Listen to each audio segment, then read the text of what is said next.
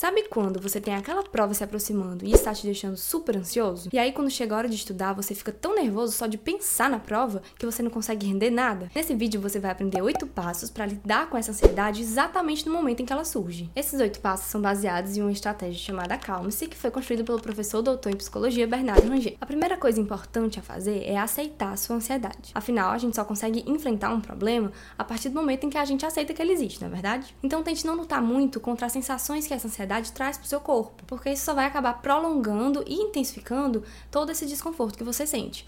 Ao invés disso, tente deixar que essas sensações fluam no seu corpo. Passo número 2. Contemple. A ideia é que você seja apenas um observador da sua ansiedade. Você pode começar descrevendo para você mesmo minuciosamente todos os detalhes da situação em que você está e se afastar um pouco do que está se passando dentro de você. E como o próprio Ranger diz, esteja com ansiedade, mas não seja ela. 3. Haja mesmo com ansiedade. É muito importante que você continue agindo, que você continue em atividade, mesmo que o ritmo mais lento. Eu sei que naquela situação em que você está estudando e bate aquela ansiedade, a única vontade que você tem é de jogar tudo para cima e fazer outra coisa. Mas é muito importante que você tente não se desesperar e tente não interromper tudo que você está fazendo. Até porque quanto mais você se expuser à situação que lhe traz ansiedade, mais você vai estar apto a lidar com essa ansiedade no futuro. No quarto passo, você vai liberar o ar bem devagar. Ou seja, é um exercício de respiração.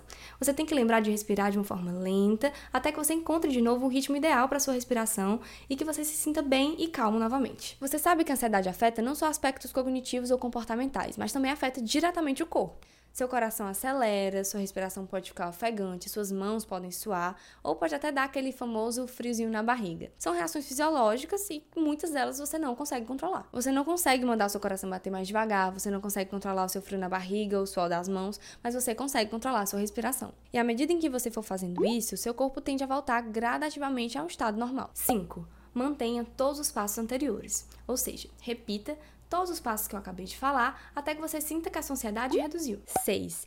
Examine os seus pensamentos. Tente perceber o que está se passando pela sua cabeça naquele momento. Avalie se você não está antecipando situações catastróficas, ou seja, situações exageradas demais, ou até mesmo se você não está pensando em coisas que você nem sabe ainda se vão acontecer. Por exemplo, se surge na sua cabeça um pensamento de eu não vou conseguir tirar nota boa nessa prova, é importante que você se questione: será que esse pensamento necessariamente condiz com a realidade? Ou independente disso, será que esses pensamentos são úteis para você? Ou eles estão só te atrapalhando, te impedindo de ter um rendimento melhor? Ou seja, quanto mais você trouxer esses pensamentos para um nível racional, maiores vão ser as suas chances de não se deixar levar, de não se deixar dominar por esses pensamentos ansiosos. No passo 7, referente à letra S, o autor usa a palavra sorria para dizer que você deve reconhecer o seu mérito por ter conseguido vencer essa ansiedade sozinho e com seus próprios recursos. E o oitavo e último passo, tente esperar o futuro com aceitação. É melhor que você saiba que existe a possibilidade da ansiedade voltar um dia, mas que agora você já sabe como lidar com ela, do que você viver na ideia de que ela nunca mais vai voltar